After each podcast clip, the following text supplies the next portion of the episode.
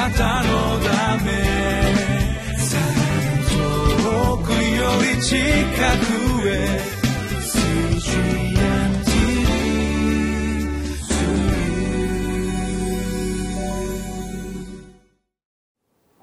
こんにちは。リビングライフの時間です。私は日本キリスト教団大阪のぞみ教会の牧師の石井和則と申します。6月1日土曜日今日の聖書箇所はエレミア書の9章の1節から9節です。タイトルは内と外が違う人は主の懲らしめを避けられません。です。今日も神様がくださった御言葉を共に味わい黙想したいと思います。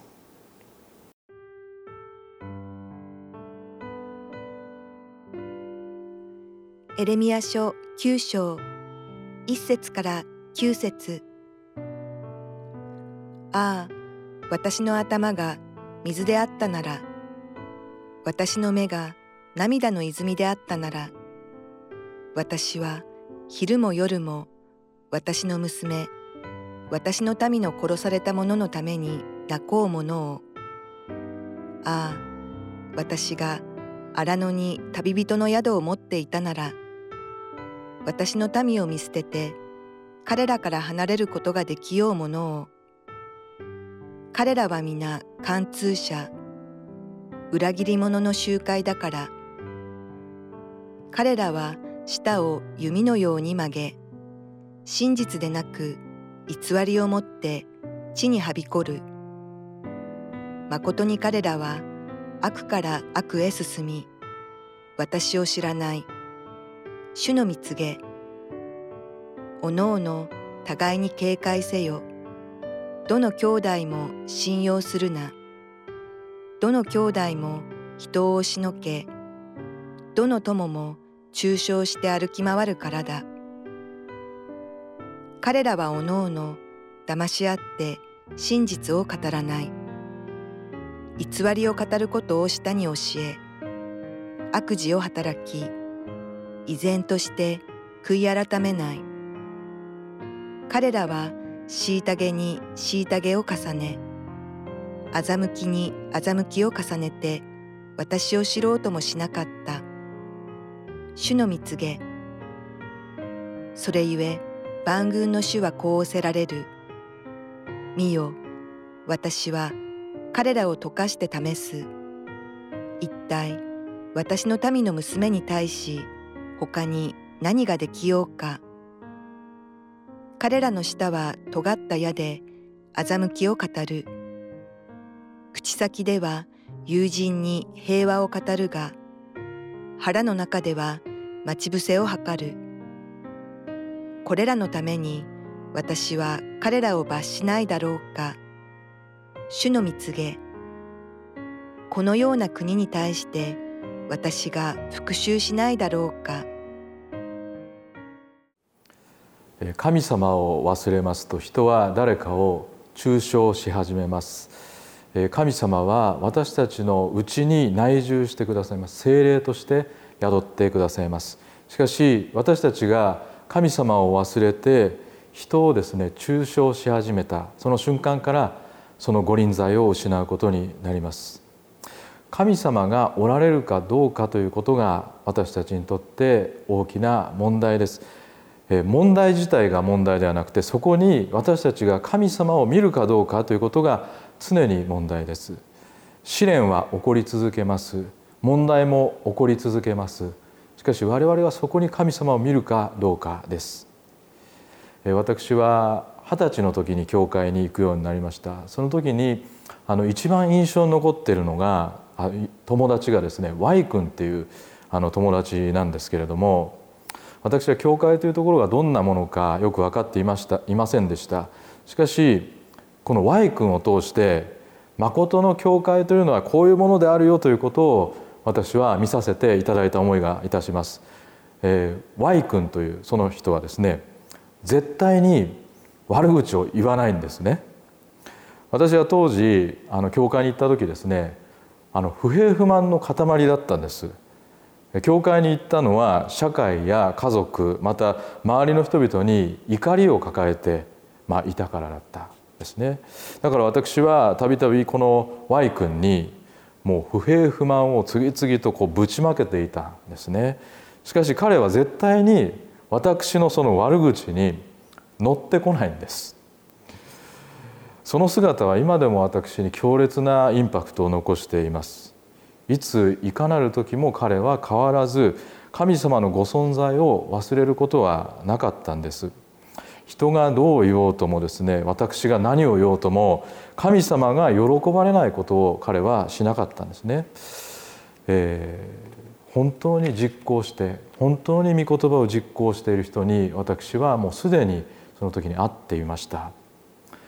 神様は聖書を通してたくさん語りかけてくださいます。私は今日のエレミア書を読んでいてもう一度自分の行動発言を確認するようにと迫られた思いがいたします。しかももうすでに私のこの教会生活の中に素晴らしいモデルを神様は見させてくださっていて、えー、信じるっていうこと神を信じるということはどういうことなのかを私はもうすでに教えられていました。実際に人に対してどのような言葉態度をとっているかこれが神様をどのように信じているかを表します。神様はエレミアのこの時代の民を貫通者裏切り者の集会とおっしゃられています。彼らは偶像礼拝を行っていました。しかも唯一の神様へのその信仰をこう礼拝というですね、まあ、あるところですね形はちゃんと保っていたんですけれども信じますと言いながら実際はしかし偶像に仕えるような生活をしていたんですですから心の内側は真っ二つにいやそれ以上にいろいろ粉々に分かれて神様に向かう心などもう本当に片隅というかですね全能の神様に向かう心は片隅にあった、まあ、そんな感じだったんですね。でそういうように信じていたのでもう全てそれは行動の至るところに現れたですから中傷悪口がこの共同体の中でもうはびこっていたんですね。人にはバレないと思っているようなところで言っているそういう悪口さえ実は全て主なる神様は聞いておられます。私たちのもうすぐ向こう側ベール一枚この挟んで向こう側に神様がおられる。全て知っておられる神様です。でその神様を私たちは信じているわけですね。でそこに主がおられると思ったらそれ言えなくなるわけです。まあ、今言ってきましたのは少しこう消極的な言い方でありますけど逆に言うと全て主のお守りのうちに全て主が私たちに関わってくださり助けを求めるならば全能の主が私たちの小さな一つの発言に対してもこう耳をそば立てて聞いていてくださるそのお方のところに走っていってそのお方のところに心から心の全てを打ち明けて介入してくださるようにもし願うならば主はその次の瞬間からその主の御業を私たちのためにご準備くださいます。私たちの狭い視野によってはすぐには神様の技はこう見えてこないかもしれませんがしかし天地万物をすべ収める唯一なる神様が全能者がその力を持って私たちに望んでくださるのでできないことは何一つありません。神様のご存在を忘れて人のことを悪く言うようなことがないように全ての人との関係を主との関係の中に置くように主を祝福してくださいとぜひ祈ってください。あらゆる場面において主のご介入があって全ての場面において神様がおられるということを祈っていただきたい。もう人の悪口をですね言う時に、まあ、もしそういうことあったとしても十字架の死を目の前におられる。だからもう言えない。そのことにですね気づいていただきたいんですね。十字架の主をもう一度我々は傷つけるようなことをできない。神様はその、まあ、私悪口を言ってその人のことを愛しておられる。ならばそのお方を私がどのようにしたら愛することができるかどうかそのことをぜひ考えていただきたいと思います。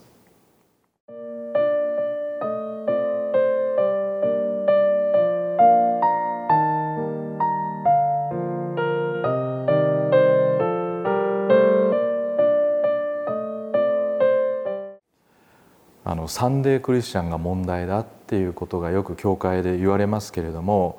まあ、日曜日だけクリスチャンのふりをして普段は全然違うというようなことを指しますけれどもこれは多かれ少なかれ多くのクリスチャンに起こっている問題だと思います。特に日本社会ではそうなりがちですね。しかし思ってみていただきたいんです。神様は全く変わらない愛でいつも24時間え私たちの過去もこれからの未来もずっと変わらない愛で私たちをもう燃える愛で見ていてくださるということを思っていただきたいんですね。あの大好きだったあの人のことを四六時中思っていたというそういう青春時代を思い出してください。その思いよりもですねもっともっと熱い強烈な思いで私たちを実際見ていてくださるのが神様です。その視線を見いだしたら人は生き返ります。神様がどんなふうに私のことを四六時中見ていてくださるのかということに気づいたらもうサンデークリスチャンに甘んじているわけにはいかない。毎日毎朝起きた瞬間寝る瞬間主の熱いその眼差しを見ていただきたい。神様を神様のあの顔をですね神様の方にぜひ向けてください。では一言お祈りをいたします。ご在天の父なる神様あなたの御顔を拝することが許されますように。この放送を見ておられるお一人お一人がこのすぐそばにおられる神様のその熱い眼差しを見ることが許されるよう神様のその思いに触れてその思いによって動かされる毎日を過ごすことができますように。朝も昼も夜も主は私たちのことを見ていてくださることを信じることが許されますように。このお祈りをイエス・キリストのお名前によってお捧げいたします。アーメン。あなたのため遠くより近くへ。